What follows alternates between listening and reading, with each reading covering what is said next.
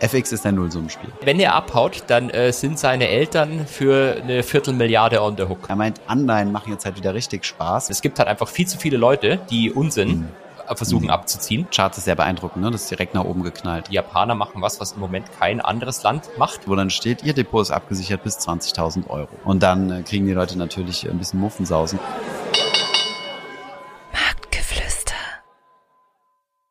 Hallo und herzlich willkommen zu dieser neuen Marktgeflüster-Folge Nummer 21, pünktlich zu Heiligabend am 24.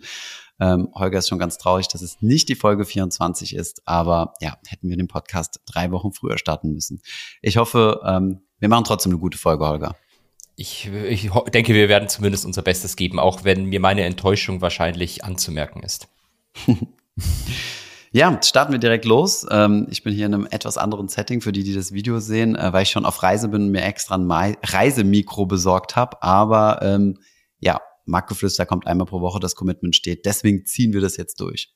Du, du befindest dich gerade auf Bali oder? Ähm ähm, einem non-disclosed äh, Tax Paradise. Ich habe ein paar Probleme in Deutschland und äh, ja. Dann passt bloß auf, dass du nicht ausgeliefert wirst. Ja, genau. Haben wir Aber gleich. Äh, wenn wir gerade bei, beim Thema Texas und Geld sind, ich, ich hätte mal eine Frage an dich, Thomas. Ja. Weil du hast ja jetzt schon richtig gesagt, äh, die Leute hören das an Heiligabend, das heißt, eigentlich mhm. ist es Heiligabend. Ja. Und ähm, wie würdest du reagieren, wenn dir an Heiligabend das Christkind erscheint und sagt, mhm. lieber Thomas, mit dem heutigen Tag ist auf deinem Girokonto, sind auf deinem Girokonto eine Million Euro. Ja. Was ich dann machen würde. Ja, wie würdest du da reagieren? Äh, ich würde mich ganz höflich bedanken zunächst mal, würde fragen, ob das äh, steuerfrei ist oder ob ich das noch versteuern muss, um sicher zu gehen, dass ich da nicht irgendwie äh, in Probleme reinkomme. Und dann würde ich das Geld ganz brav auf mein Depot packen und äh, in ETFs investieren. Vielleicht noch ein, zwei Bitcoin kaufen, also einfach nur for the joke, also für, für, für die Upside. Und äh, das wär's dann eigentlich. Also mehr würde ich da jetzt nicht machen. Wie sieht's bei dir aus? Ähm also ich glaube, meine erste Reaktion wäre erstmal, ich würde fragen, wo der Rest von meinem Geld hin ist. okay, ja, gut. Und dann? Ich dachte, es wäre zusätzlich. Da, dann ist, äh, ist es eine gute Frage. Dann äh, gibt es doch diese Geschichten immer von den Leuten, bei denen durch Bankfehler plötzlich ein Haufen Geld auf dem Konto erscheint und die dann verzweifelt mhm. versuchen, das alles auszugeben. Ähm, ja, also ich glaube, wenn es ein Bankfehler wäre, dann, dann würde ich es erstmal auf die Seite packen. Also natürlich als, als erstes mal abheben und gucken, dass du das Bankkonto möglichst schnell geschlossen kriegst. Ähm, warum auch immer, wobei das ja wahrscheinlich nichts ändern wird. Und dann, äh, ja, hoffen, dass es dir keiner mehr nimmt. Und dich keiner verklagt deswegen. Genau. Ähm, aber wie kommst du da drauf, auf, auf die Frage? Hat das einen besonderen Grund oder einfach nur so als, äh, Nö, als hat mich, jetzt, hat mich jetzt einfach mal interessiert. Hat mich jetzt einfach mal interessiert. Ja, das ist natürlich immer was anderes, wenn du jetzt zum Beispiel gesagt hast, 10 Millionen oder so, dann ähm, keine Ahnung, dann würde ich mir schon mal so einen kleinen Teil rausschneiden für, für ein bisschen Spaß oder sowas. Aber ja, keine Ahnung. Wäre unter diesem Spaß dann auch ein Lambo? Nein, keine Ahnung. Also ich finde, das, äh, das ist nichts, was mich, äh, also wenn, wenn wir von, ja, komm, sagen wir mal, wenn wir von 10 Millionen sprechen, dann würde ich schon eine in die Hand nehmen dafür und mir vielleicht ein, ein Boot kaufen. Das wäre schon ziemlich geil. Also so ein Segelboot und dann viel segeln. Wobei, dann hätte ich auch nicht mehr Zeit, dann hätte ich einfach nur mehr Geld, aber mehr Zeit ja auch nicht. Hm. Würde ich mir eine AI programmieren lassen, die äh, mit dir zusammen den Podcast macht und der Zeit, wo, wo ich normalerweise Podcast-Aufnahmen habe, würde ich segeln gehen. So, jetzt hab ich's. Wobei ich, ich muss ganz ehrlich sagen, ich habe mir das jetzt schon ein bisschen so vorgestellt, wie so ein blauer äh, Lambo im Finanzfluss blau vorfährt, auch mit dem ähm, mit dem Nilpferd-Logo drauf und du dann damit Sonnenbrille aussteigst. Das hätte schon auch irgendwas. Ah, ja, okay, hast recht. Warum nicht? Ich weiß nicht, also es gibt ja so, wenn du in, in den deutschen Mittelstand schaust, ne, dann ist es ja immer noch so, also an vielen Stellen habe hab ich das schon mitbekommen, dass ähm, Auto die quasi deinen hierarchischen Status ausdrückt in der Firma. Ne? Also als Chef musst du halt einfach das beste Auto fahren und dann, dann gibt's halt verschiedene Firmenwagenabstufungen. Ich glaube, der Wirt macht das ganz aktiv, also ganz exzessiv. Also das ist wirklich, anhand des Autos kannst du wirklich ablesen, welchen Status du hast. Und äh, wenn du nicht mehr genug verkauft hast, dann wirst du auch gedowngraded im Auto. Das ist halt ein ganz wichtiges Statussymbol. Ich glaube, bei uns wäre das eher anders oder bei, bei vielen eher in die, im, im Startup-Umfeld. Ich glaube, wenn ich da mit dem Lambo vorfahren würde, dann würde mich firmenintern nicht mehr wirklich jemand ernst nehmen. Könnte ich mir vorstellen. Vielleicht irre ich mich auch. Kommt drauf an, ob ich die Schlüssel dann auf dem Tisch liegen lasse und sage, jeder darf mal fahren. Aber macht ja auch, guck mal, in Berlin macht das ja keinen Spaß. Also ich, ich, nee. ich finde so, so, so Sportwagen finde ich schon cool. Und meine Frau hat mir mal so eine, eine, äh, so eine Stunde oder sowas auf der Rennstrecke geschenkt mit einem 911er Porsche. Und das war schon ganz geil.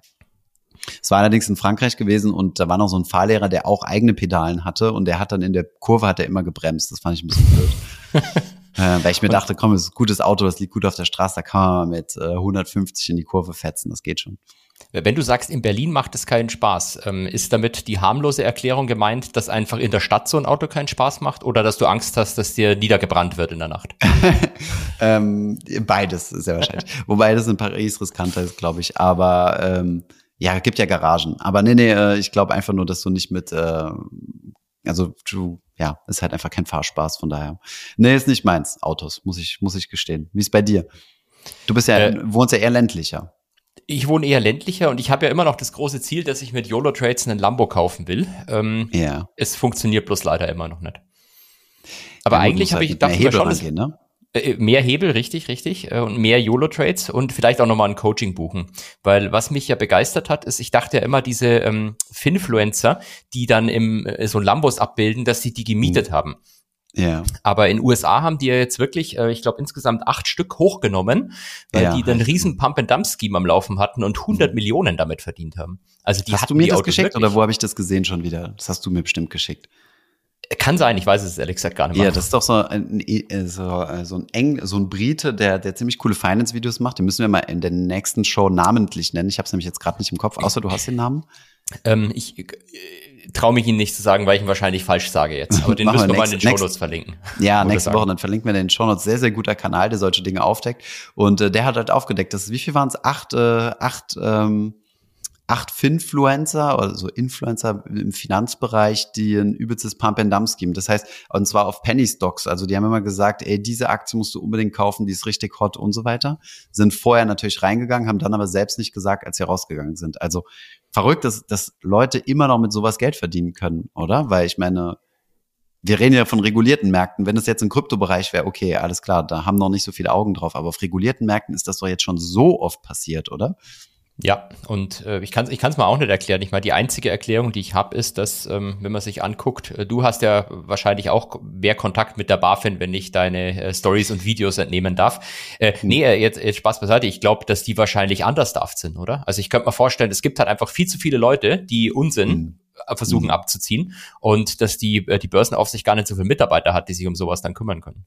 Mhm. Ja, klar. Aber gut, du kannst ja so Penny Stocks Monitorings geben oder ich, ich weiß es nicht. Ich meine, irgendwie Insiderhandel wird ja auch relativ erfolgreich aufgedeckt, ne?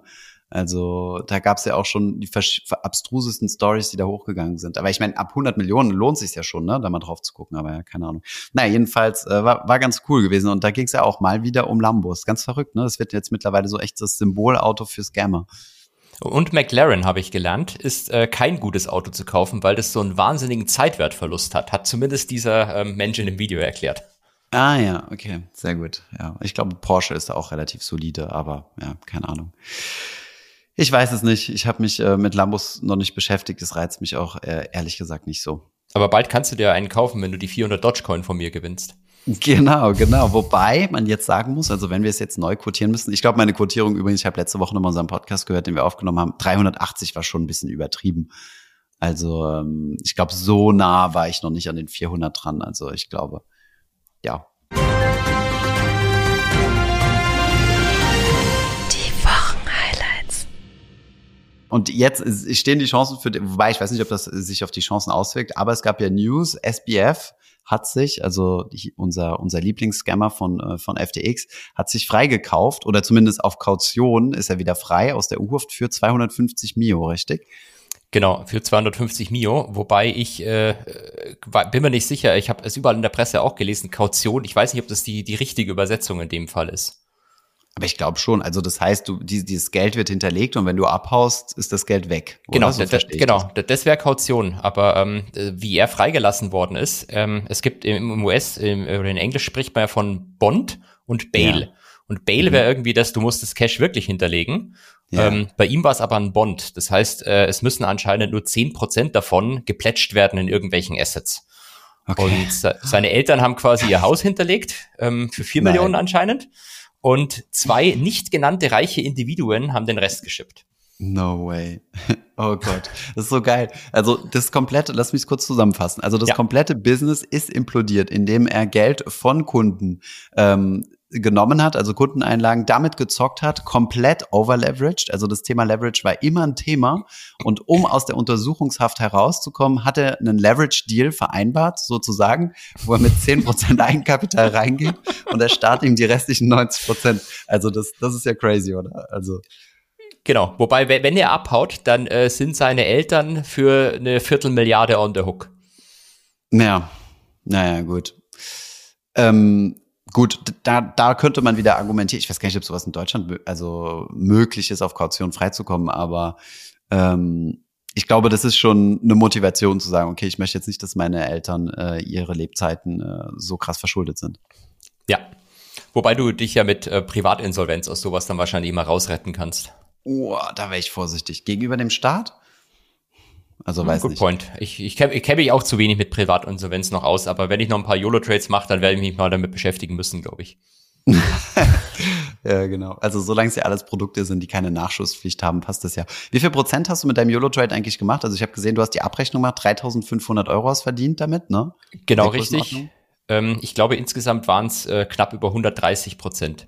Okay. Das hört sich wenig an für ähm, den Hebel, aber das liegt einfach daran, weil ich ja nach wenigen Tagen ähm, durch reines Glück 100 Prozent schon gemacht habe und dann die Hälfte Ja. rausgenommen habe und das drückt natürlich dann die Gesamtrendite. Und hast du die unseriöse Kalkulation gemacht, das auch zu annualis annualisieren? Das habe ich leider nicht gemacht, aber das hätte ich machen sollen. Dann wäre natürlich, wie mal. lang war das? Sechs Wochen.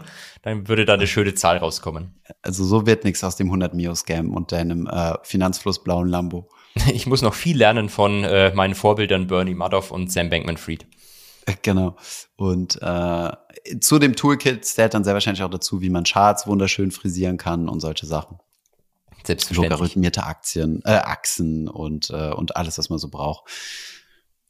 Sehr gut, sehr gut. So, dann hast du dir ein Video von uns angeschaut. Ich muss, äh, da hast du mich sehr kalt erwischt. Ich bin, Wirklich? ähm, ja, ich habe, äh, wir haben das Interview Anfang dieser Woche aufgenommen. Also ich habe äh, Andreas Beck interviewt, den ich immer ziemlich schätze. Ich finde es sehr interessant, was er erzählt, ähm, weil er halt auch jemand ist, der ähm, erstens sehr gerne auf Konfrontation geht. Also nicht mit mir, aber ähm, er hat schon mit allen möglichen Crash-Propheten geredet, die es so in Deutschland gibt, die sonst immer gemieden werden, von mir auch, weil ähm, ich nicht so der Typ bin, um da konfrontative Debatten zu führen. Aber ich schätze das, wenn Leute das machen.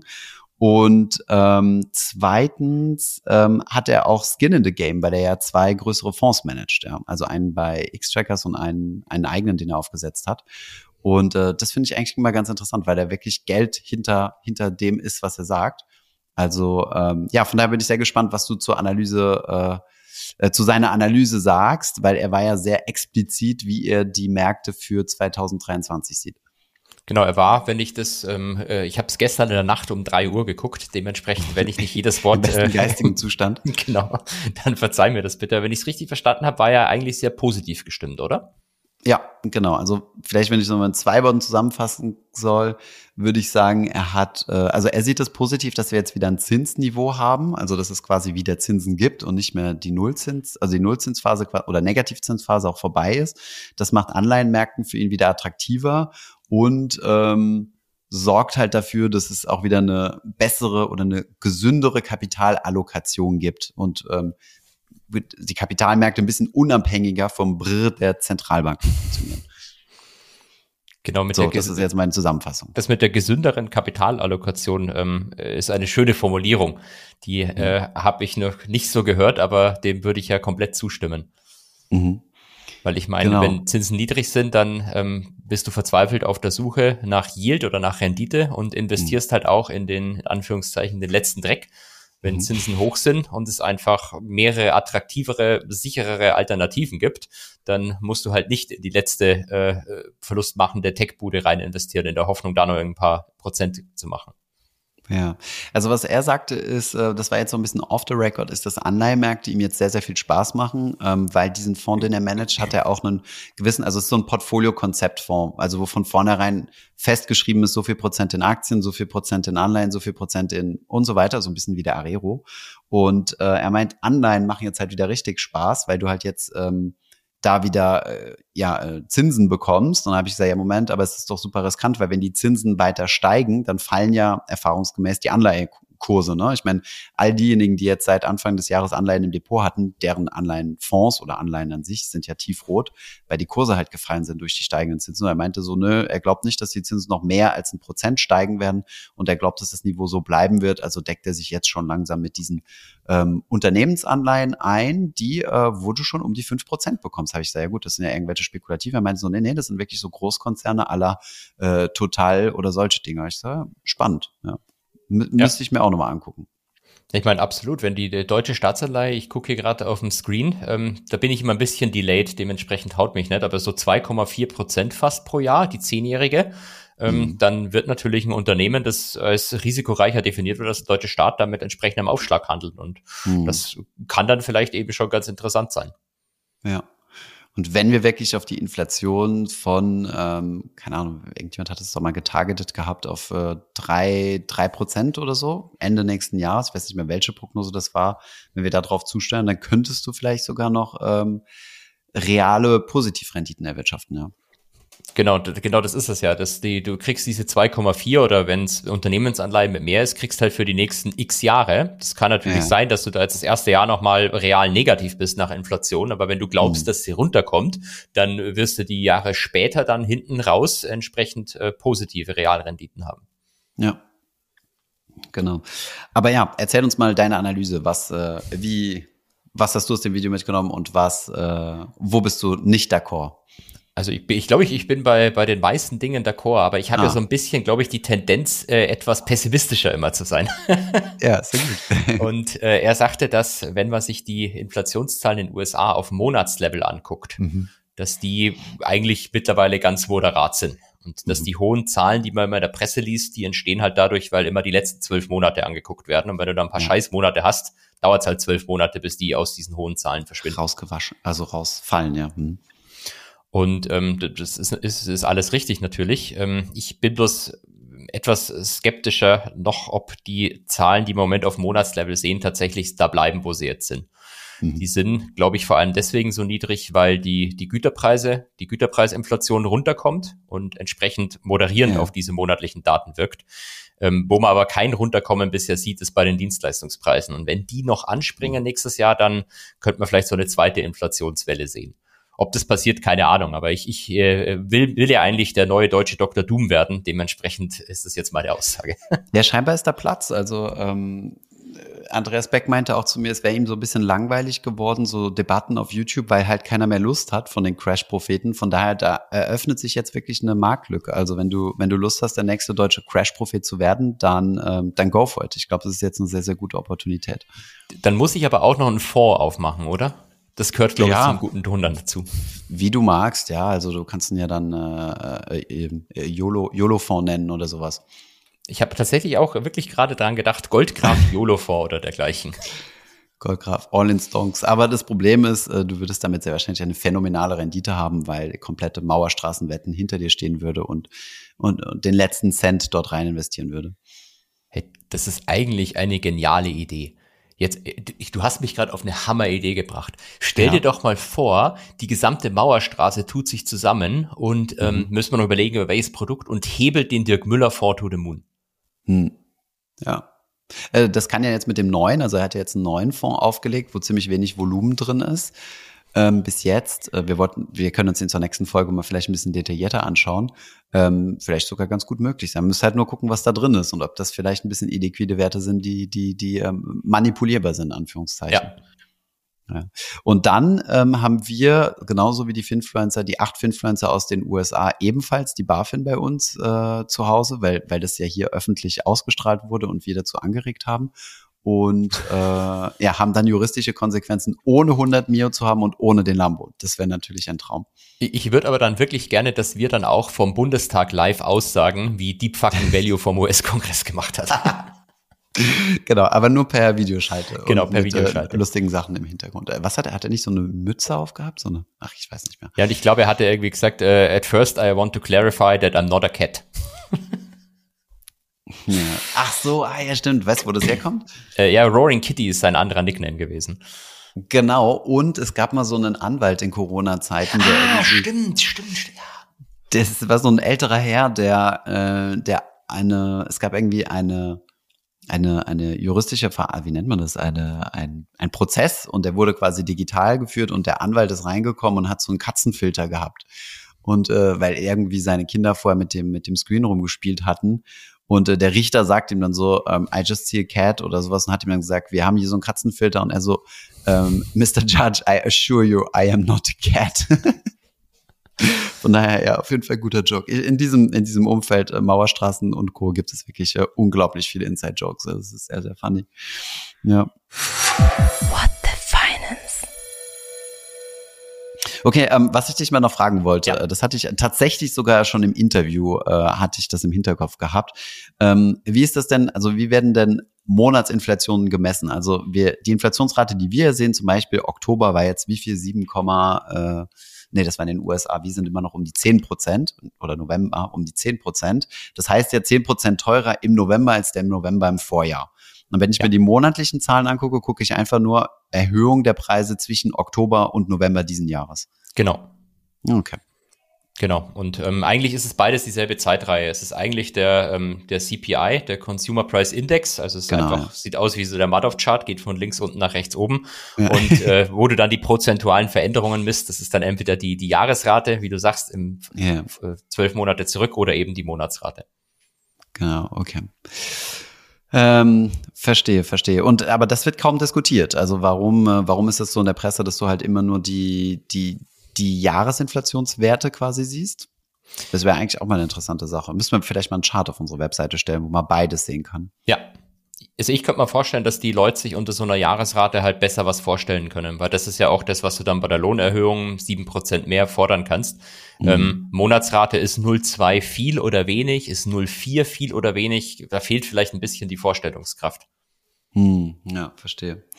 Ähm, du hast ja gesagt, also es könnte jetzt äh, über die Dienstleistungspreise könnte es eine weitere Inflationswelle pushen und äh, ein weiterer Aspekt, den du ja mal angesprochen hattest, war ja diese Lohnpreisspirale, ne, die ja auch noch ja. nicht scheinbar noch nicht ganz vom Tisch ist. Ne? Das hätte ich vielleicht auch mal ansprechen können ähm, im Interview. Das stimmt schon. Ja, okay, spannende Sache. Übrigens, ich weiß nicht, ob du es mitgekriegt hast, aber er hatte auch im Video angeteasert, dass es äh, noch zwei große Risiken gibt. Ähm, das eine habe ich vergessen und das zweite Risiko war Japan gewesen. Das hat er einfach mal so ganz casual gedroppt. Ich bin da auch nicht weiter drauf eingegangen, weil wir bei so Videos halt immer eine ziemliche Zeitrestriktion ja. haben und dann nicht so entspannt äh, labern können wie in unserem Laber-Podcast-Format. Aber ähm, kaum haben wir quasi die Record-Taste äh, betätigt zum, zum, zum Beenden, habe ich von dir schon äh, SMSen gekriegt, so ähm, wann bekomme ich endlich meine ähm, meine meine Hellseher äh, meine Hellseher Krone, weil du tatsächlich äh, die Bank äh, of Japan gecallt hast, dass die was ganz Verrücktes machen könnte und kaum hast du deine Story abgeschickt, ist es tatsächlich passiert. Fass doch mal zusammen, was da Verrücktes äh, wieder los war.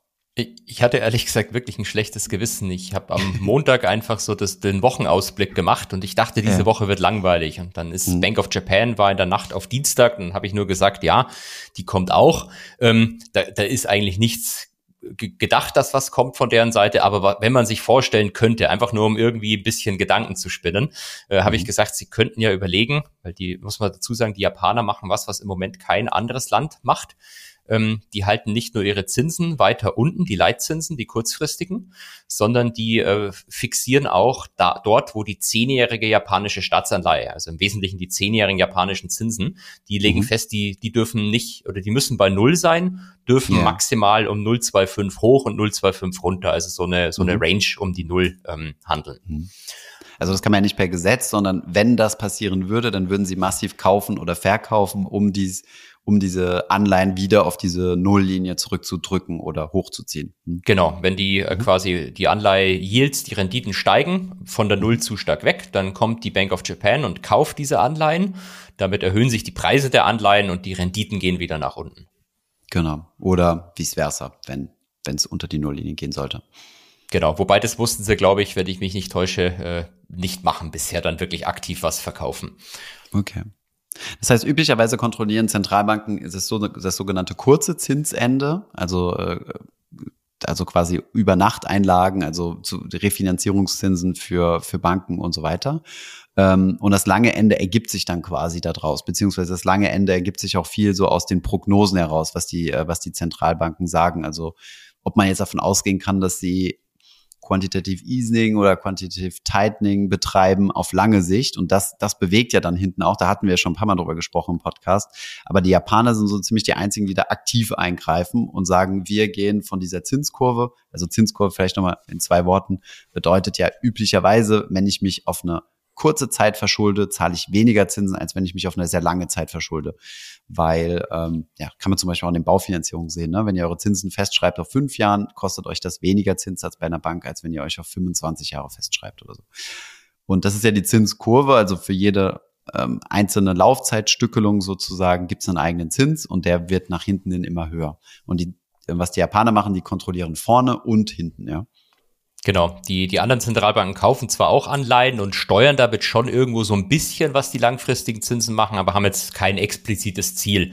Ähm, hm. Die Australier hatten das mal für ein paar Jahre nachgemacht, was die Japaner gemacht haben, aber nicht bei den Zehnjährigen, glaube ich, sondern bei den, bei den Dreijährigen.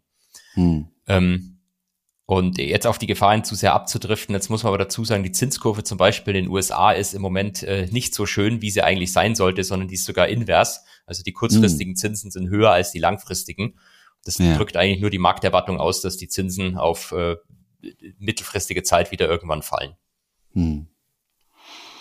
Das heißt, ich könnte, was ja dann wieder dafür sprechen würde, Anleihen zu kaufen mit einem möglichst hohen, äh, also jetzt Anleihen zu kaufen, denn äh, ich locke mir dann quasi auf lange Sicht die hohen Zinsen ein und profitiere davon. Für, für, die, für die paar Jahre, die die Anleihe läuft, genau. genau. genau äh, aber vielleicht kurz zurück noch zu den Japanern. Also was die jetzt ja, gemacht ja. haben, ist, die haben diese Range, ähm, um die die zehnjährigen Zinsen sich bewegen dürfen, die haben die verdoppelt. Die dürfen jetzt äh, zwischen minus 0,5 und plus 0,5 gehen. Und mhm. weil die die ganze Zeit eben bei plus 0,25 waren, also eigentlich am oberen Ende der Range. Das ist halt ja. schwierig, wenn alle Länder auf der Welt, also alle westlichen zumindest, die Zinsen erhöhen, aber du als Japan das einziges nicht. Dann ist da auch Druck drauf, dass doch dort die Zinsen steigen müssen. Mhm. Ähm, nachdem die diese Grenze jetzt erhöht haben, ist der, der, die Rendite von den zehnjährigen japanischen Staatsanleihen direkt nach oben geschossen ja. an die an die neue Grenze im Prinzip ran. Ist ein bisschen runtergekommen jetzt wieder, aber ähm, handelt jetzt äh, deutlich höher sozusagen als vor dieser Entscheidung. Und es ist so eine Art äh, kleine äh, Zinserhöhung gewesen, auch wenn die Japaner sagen, offiziell war es keine. Ähm, mhm. im, Im Endeffekt haben sie aber schon damit die zehnjährigen Zinsen erhöht. Ja, und es ist ganz, also Chart ist sehr beeindruckend, ne? Das ist direkt nach oben geknallt, also direkt diese 0,25 Prozent hoch, ähm, instantly. Ja. Genau, und der japanische was hat das dann, ja, Entschuldigung. Ja, sorry. Nee, ich wollte sagen, der japanische Aktienmarkt ist daraufhin natürlich sofort gefallen, weil höhere ja. Zinsen, wissen wir jetzt seit diesem Jahr, sind schlecht mhm. erstmal für Aktien. Ja. Ähm, als äh, westlicher Anleger hat man das aber gar nicht so gemerkt, weil gleichzeitig auch der Yen massiv an Wert gewonnen hat. Mhm. Und ähm, wenn ihr quasi in Dollar oder in Euro denkt und lebt und in Japan in Yen investiert seid, die japanischen Aktien handeln halt in Yen, dann können zwar die Aktien fallen, wenn aber gleichzeitig der Wechselkurs für euch läuft, dann kann das die Verluste zumindest ähm, theoretisch sogar überkompensieren oder ähm, äh, ja zumindest abdämpfen. Ja, das ist ja das, was wir alle bei unseren äh, MSCI Words erleben, die ja jeder von uns im Depot hat. Äh, dass die dieses Jahr, glaube ich, 20, 5, ja, 20 Prozent underwater waren. Die kommen aber nicht komplett bei uns Europäern an, denn äh, gleichzeitig ist ja der Dollar stärker geworden, ähm, was äh, dann uns wiederum favorisiert hat, so dass wie unsere Depots nicht ganz so blutig aussehen wie die der Amis, äh, die in einen MSCI World investiert haben. Ja, Wobei das jetzt die letzten Wochen wieder schlechter läuft. Also der Nasdaq zum Beispiel ist noch nicht beim ähm, äh, beim äh, Jahrestief angelangt, obwohl er jetzt die letzte Zeit wieder gefallen ist. Hm. Der ähm, Nasdaq ETF allerdings in Euro ist das schon. Der hat ein neues Jahrestief erreicht, weil jetzt die letzten Wochen natürlich auch äh, schlecht für Anleger in Deutschland der ähm, Dollar an Wert verliert gegenüber dem Euro. Hm. Das heißt, was eigentlich seit Anfang des Jahres gut für dich läuft, läuft jetzt zumindest die letzten Wochen wieder ein bisschen schlechter. Genau, und zwar genau die gegenteiligen Effekte. Also Aktienmarkt, Aktienmärkte steigen wieder ein bisschen, aber dafür verlierst du über den FX-Kurs. Genau. Daran sieht man, äh, FX ist ein Nullsummenspiel. Also es, es gibt zumindest wenige äh, äh, professionelle Anleger, die äh, diesen klassischen Währungshandel betreiben, den, äh, den man so oft auf Social Media in Dubai am Strand sieht. In Dubai am Strand. Ich sehe sowas nicht. Ich weiß nicht, äh, ich weiß nicht, auf welchen Kanälen du unterwegs bist, aber vielleicht müssen wir mal so eine Review-Folge machen. Und, äh, oder du kommst halt zu uns in den Stream und wir gucken uns solche Dinge an. Dann kriegen wir wahrscheinlich gleich ganz viele Abmahnungen. Äh, kannst du, äh, kannst du wirklich das Best of meinst du aus Dubai? Mahnt jemand ab? Ich glaube, denen ist es auch völlig nee, egal. Nee, das stimmt, hast recht, vermutlich nicht. Ja. Na gut, ähm, dann haben wir, hast du noch einen offenen Punkt? Genau, eine letzte Sache, weil wenn jemand auf den Markt guckt, wird man feststellen, dass diese Woche auch wieder richtig runtergegangen ist. Ja. Ähm, hat so eigentlich hauptsächlich zwei Gründe. Erstens zu Weihnachten ist die Liquidität eh gering. Das heißt, ein paar wenige Anleger können quasi schon den ganzen Markt hin und her schubsen. Hm. Und ähm, was ganz witzig ist, die Bruttoinlandsproduktzahlen für die USA aus fürs dritte Quartal kamen raus. Mhm. Ähm, jetzt muss man sagen, das ist immer so, da kommt immer eine Zahl und dann nach ein paar Wochen wird sie angepasst, weil man dann genauere Schätzungen hat und nach ein paar Wochen nochmal. Mhm. Und normalerweise ist diese zweite Revision, also das dritte, das, die dritte Zahl, die man bekommt, stinklangweilig. Nur mhm. diesmal war es so, dass wir fürs dritte Quartal initial 2,57 Prozent Wachstum gesehen haben. Dann nach mhm. der ersten Anpassung im November 2,93 und jetzt gab es wieder eine Anpassung, jetzt sind wir auf 3,24. Also wir sind deutlich besser gewachsen, als wir das initial geglaubt haben. Und das lässt natürlich so ein bisschen diese Zinsfantasie bei der Zentralbank weiterleben. Also der Markt mhm. denkt jetzt, okay, dann steigen die Zinsen vielleicht doch mehr, als wir es bisher gedacht haben. Und deswegen müssen wir jetzt alles verkaufen. So zumindest ja. die Bewegung. Ja, und wir müssen unsere altbekannte Frage wieder rausholen, äh, die wir schon äh, in den ersten Podcast-Folgen diskutiert haben. Wo Rezession? Wo Rezession, genau. Rezession als kleine äh, Definition nochmal zwei aufeinanderfolgende Quartale mit negativem Wirtschaftswachstum, also quasi fallendem GDP, also äh, Bruttoinlandsprodukt. Ähm, das hat man ja jetzt bisher immer versucht zu verhindern auf, auf die eine oder Art. Also bisher hatten wir denn schon eine Rezession mittlerweile oder nicht? Hatten ja. wir denn schon die zwei Quartale? Ah, okay. Äh, in USA erstes und zweites, äh, wobei sich das NBER, dieses Institut, das in USA immer offiziell sagt, dass man eine Rezession ist, bisher weigert, das auch als Rezession zu bezeichnen. Ja, ich glaube, äh, Biden wollte da auch die, die Definition ein bisschen abändern, ne? Äh, ja, in, in, in, den USA ist es wirklich so, dieses NBER entscheidet es immer. Und die haben mhm. aber bisher immer, wenn zwei negative Quartale waren, auch Rezession gesagt. Nur dieses Mal nicht. Und das führte mhm. dann auch zu äh, gewalttätigen Änderungsschlachten auf Wikipedia, was die Definition jetzt von einer Rezession sei. Ja, ist schon geil, ja. Ähm, okay, also erstes und zweite Quartal, aber und diese Wachstumsraten waren fürs Q3, ne? Also wenn wir genau. jetzt wirklich um die drei Prozent sind, die du, äh, die, die, also die dritte Korrekturschleife war 3,24, dann sind wir wirklich in der Größenordnung, wo, wo wir weit weg sind von, ja. äh, von einer potenziellen, also einer weiterführenden Rezession. Ja, ja. Die, die Befürchtung ist halt, dass nächstes Jahr doch mal eine richtige kommt. Okay. Da muss ich mir jetzt mal ernsthaft Gedanken drüber machen, wo, äh, wo ich jetzt ein bisschen Geld herkriege, um zum Investieren oder? Wenn's Wenn alle Indikatoren so gut aussehen. Ja, aber das ist ja der Witz. Mal das Doomsday-Szenario. Wenn die so gut aussehen, kann halt die Notenbank weiter Zinsen erhöhen und dann wird alles doch irgendwie kacke. Mhm. Aber warum und, sollte sie die Zinsen weiter erhöhen, nur, nur um Inflation zu bekämpfen? Also genau. wenn die dann tatsächlich äh, sich beruhigt, dann haben wir GDP, was wieder wächst und äh, Inflation, die, die moderat ist, dann, dann ist doch wieder alles dann kannst du endlich weiter mit Moon und Brr und Stonks und, und so weiter gehen, oder? Das, worauf da, wir alle jetzt hoffen. Das wäre das äh, Blue Sky-Szenario, genau. Ähm, wobei vielleicht ein Kommentar noch, es ist immer fragwürdig ein bisschen, ob diese Zahlen auch tatsächlich stimmen die mhm. veröffentlicht werden. Also normalerweise sagt man immer bei China, da glaube ich nichts, aber mhm. ähm, laut den offiziellen, dem offiziellen Arbeitsmarktbericht, und ich glaube, das hat man schon mal in den USA, wurden dieses Jahr, ich glaube, so 2,5 Millionen Jobs geschaffen.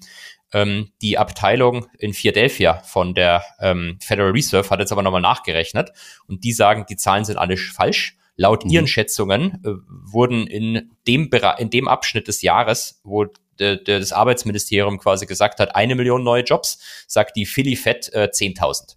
Mhm. Ähm, okay. Und die sagt eben, diese Zahlen sind völlig absurd. Das ist ein ziemliches Delta, ne? Zwischen einer Million und ja. 10.000. Okay, absurd. Ich weiß eh, also für mich ist das eben eine Blackbox, wie so ein GDP berechnet wird. Also, keine Ahnung. Kenn, kennst du dich da besser aus, oder? Ich habe mal ein Meme gesehen, wo ganz viele Ökonomen in so einen Raum gehen und dann äh, haben sie so einen, äh, bringen sie so ein Menschenopfer da und würfeln einmal und äh, ja. fragen dann irgendeinen so Gott, was das GDP wird. Okay, und dann kommt, wenn, nur wenn weißer Rauch aus dem Schornstein aufsteigt, dann dürfen sie aus diesem Saal wieder raus genau. und müssen eine Zahl veröffentlichen. Okay, ja. Ja, es ist schwierig. Ich meine, gerade wenn du, ähm, es gibt, es gibt ja einige Fans des äh, GDP-gewichteten Portfolios auch. Also wenn du dir ein Wertportfolio machst, willst du es ja nicht nur nach, also viele wollen es nicht nur nach Marktgewicht, nach äh, Marktkapitalisierung gewichten, denn das würde heißen, dass du 70 Prozent äh, USA drin hast und das ja ist für viele Leute nachvollziehbarerweise ein Klumpenrisiko. Deswegen überlegt man sich alternative Gewichtungsmethoden und eine äh, ist ja die, die BIP-Gewichtung. Die funktioniert ja nur auf Länderebene. Ne? Und am Ende, die Aktien muss dann trotzdem marktkapitalisiert gewichten. Aber ähm, ja, das ist für mich so ein bisschen, also nicht so wirklich, also ich mache das ja auch teilweise so, zumindest was die Mischung zwischen Industrie- und Schwellenländer angeht. Aber ähm, es ist schon weniger einfach zu durchblicken oder mhm. es ist nicht transparent. Ne? Eine Marktkapitalisierung, die kannst du runterrechnen von einer einzelnen Aktie hoch auf die Weltmarktkapitalisierung sozusagen. Beim BIP ist es halt ein ganz kleines bisschen schwierig, ja. Ja, und ähm, du, bei das Marktkapitalisierungsgewichtete Investieren hat natürlich einen Vorteil, dass äh, das, was gut läuft, da steigen ja die Aktienkurse, das heißt, die Marktkapitalisierung nimmt automatisch zu. Mhm. Ähm, will heißen, die Positionen, die gut in deinem Portfolio gelaufen sind oder laufen, in die investierst du auch immer mehr. Wenn du mhm. jetzt äh, immer dauernd re äh, regewichtest nach äh, BIP, dann würde das bedeuten, dass du im Prinzip die gut laufenden Positionen äh, vermutlich oftmals cuttest und mhm. die schlecht laufenden Positionen reinnimmst. Kann man machen, ist halt so ein antizyklisches Investieren dann ein bisschen. Mhm. Ähm, ich habe ehrlich gesagt keine Ahnung, ob es Studien gibt, die, die sagen, was besser ist. Ich vermute mal das Marktkapitalisierungsgewichtete Investieren per Definition, aber Denkst du, ja? Ich, also ich bin mir nicht sicher, ich müsste auch selbst nochmal gucken, aber ich, kann, ich glaube mal was gelesen zu haben, dass BIP-Gewichtung da ein bisschen äh, zumindest more balanced ist. Ja, das auf jeden Fall, ja. More balanced, glaube ich dir sofort. Ja. Und ansonsten eine weitere Alternative, weil wir von Portfoliogewichtung sprechen, ist noch Gleichgewichtung. Ne? Also gerade bei den ganzen Faktor-ETFs habe ich mir vor kurzem ein paar angeguckt. Ähm, die sind oft immer gleichgewichtet, dass jede Aktie das gleiche Gewicht hat. Ne? Also normalerweise hast du ja so die größte Aktie, also so eine Apple im MSCI World macht ja mittlerweile schon über fünf Prozent aus, was ja schon mal enorm ist, wenn du überlegst, ja. dass dann noch 1300 weitere Werte kommen. Und die meisten ganz unten, also wenn du mal guckst, so die letzten, die haben ja nicht mal 0,001 Prozent. Da steht ja 0,00, weil die dritte Nachkommastelle nicht angezeigt wird. Und äh, da finde ich so ein gleichgewichtetes Portfolio eigentlich auch eine nice Sache, ja. Aber ja, keine Ahnung. Ich äh, bin auch nicht Fan davon, so solche Dinge zu overengineeren, ja, weil schlussendlich, äh, ja, man weiß nie, was, was, was die gewinnende Strategie sein wird, ja. Wobei das gleichgewichtete Portfolio wahrscheinlich dieses Jahr ähm, deutlich besser performt hat als das Marktkapitalisierungsgewichtete, weil du per Definition dann weniger Tech-Werte drin hast. Mm, ja, genau. Das hieße dann im Umkehrschluss aber auch in den Vorjahren schlechter. Genau, definitiv. Also äh, S&P Equal Weight äh, hat signifikant schlechter performt, äh, die letzten, vor allem die letzten zehn Jahre, ähm, mhm. als der äh, normale S&P. Naja, spannende Sache. Müssen wir mal miteinander vergleichen, ja. Aber gut. Im Nachhinein weiß man immer alles besser, ja. Ähm, ich habe noch ein Portfolio mit äh, Alter ich habe ähm, vor kurzem einen ETF gesehen, iShares.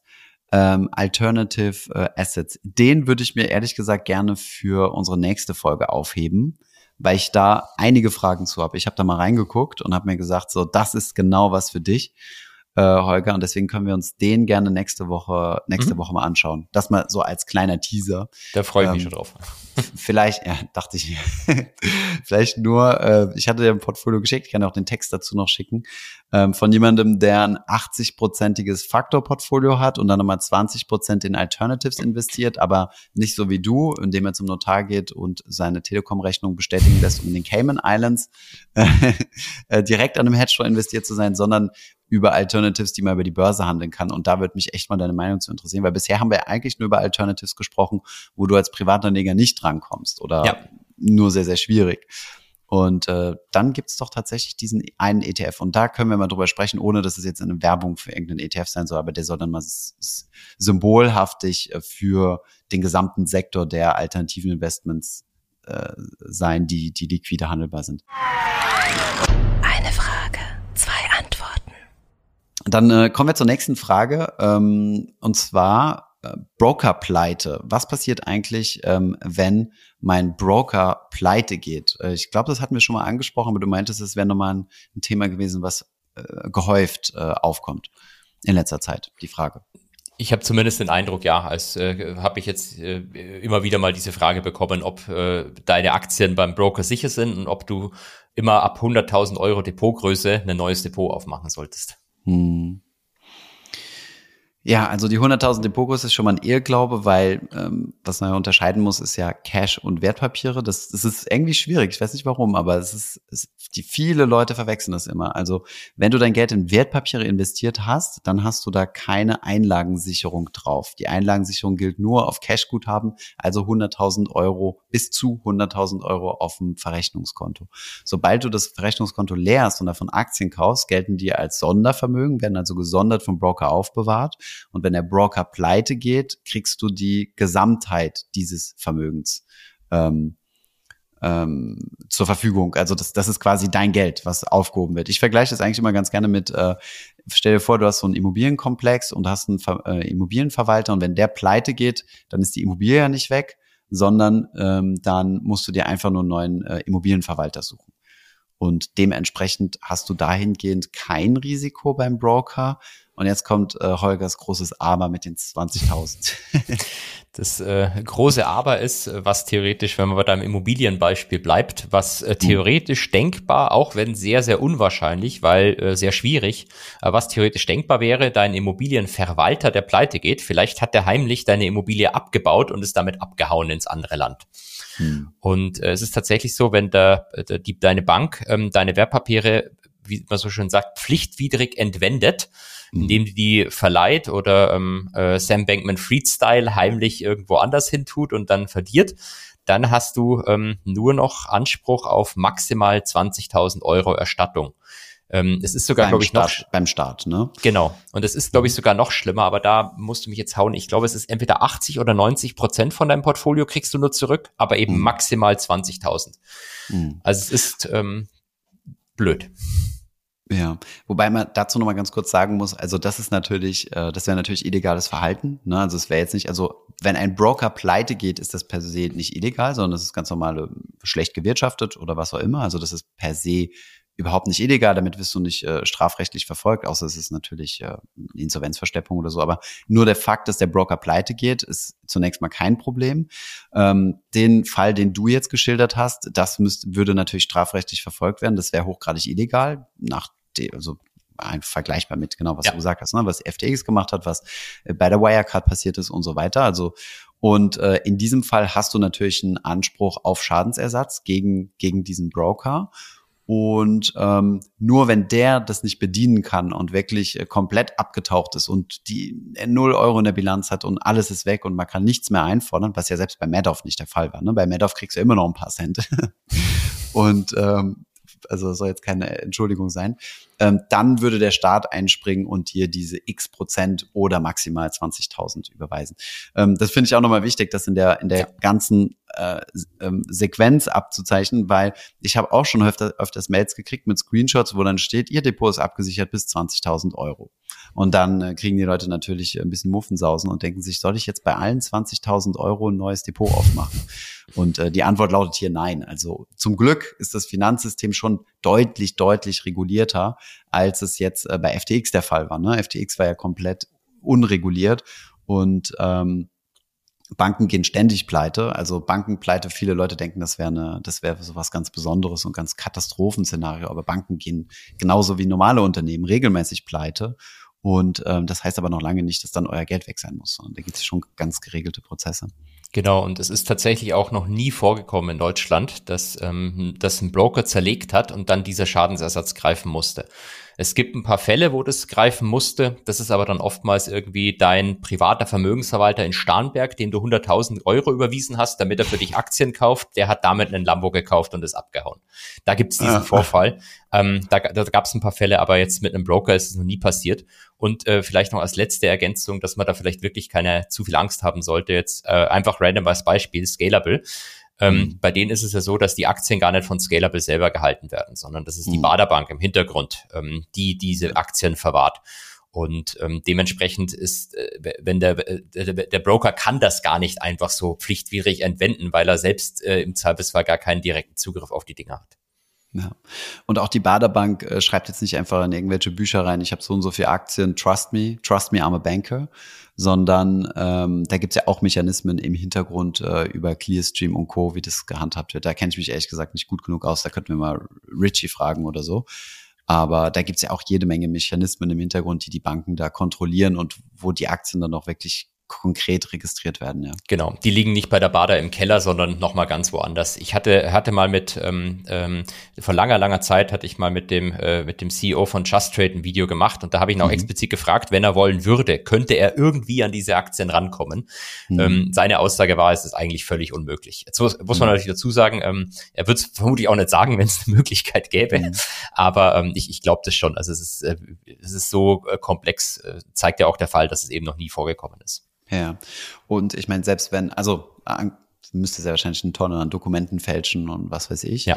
Ähm, analog, wie das bei Wirecard gelaufen ist. Ähm, aber selbst wenn das passieren würde, dann sind es ja eigentlich auch jetzt, anders jetzt zum Beispiel im Krypto- und Blockchain-Bereich, Transaktionen, die man ja rückabwickeln könnte, rein theoretisch. Ne? Ähm, wenn das auf, auffallen würde, weil Aktien, die verpuffen ja nicht einfach. Gut, er müsste die dann halt irgendwie verkaufen und zu Cash machen und so. Und das ist ja auch ein Riesenaufwand. Aber gut. Jetzt stell dir vor, wir reden darüber und nächste Woche äh, fliegt, äh, fliegt die erste Bank fällt um und, und der größte Fraud äh, einer Neobank ist herausgekommen. Nein, aber ich meine, ja, life is risky, ja. Der, der risikoloseste Zustand im Leben ist der Tod, von daher, ja. Oder das, das gehört dazu. Bitte? Oder das Oder Sparbuch. Das genau. Ähm, ne, ich finde das, ich finde das gut, äh, dass, dass man da mal, dass man da, ähm, dass man das im Hinterkopf hat und sich über die, über die, bei den Risiken Gedanken macht. Ja, ich glaube, das Risiko, dass ihr Geld verliert durch fallende Kurse, ist dann doch deutlich, deutlich höher als über so ein, über so ein Fraud. Ja. Leider ja. Leider. So, Holger, haben wir für, für jetzt, wo wir über die lustigen Weihnachtsthemen gesprochen haben, haben wir, haben wir noch was offen? Für Heute meinst du? Ja. Ähm, ich, ich, glaube, wir können heute auch mal eine kürzere Folge machen, oder? Weil die Leute werden doch an Weihnachten, an Heiligabend oder an Weihnachten, Weihnachten ist ja der Sonntag dann erst, da habt ihr mhm. wahrscheinlich nicht so viel Zeit, äh, muss man ja die ganzen Süßigkeiten von der Familie essen, hat man vermutlich nicht so viel Zeit, den, den beiden hier beim Marktgeflüster zuzuhören. Ja. Äh, die Aufrufzahlen werden es uns erzählen. Ich bin äh, immer äh, recht, also in der Weihnachtszeit okay, Podcast nicht, aber ich lese dann immer ziemlich viele Bücher, so in der Weihnachtszeit. Und äh, schlaf ziemlich viel. Wie ist es bei dir? Was sind deine, was sind deine Pläne?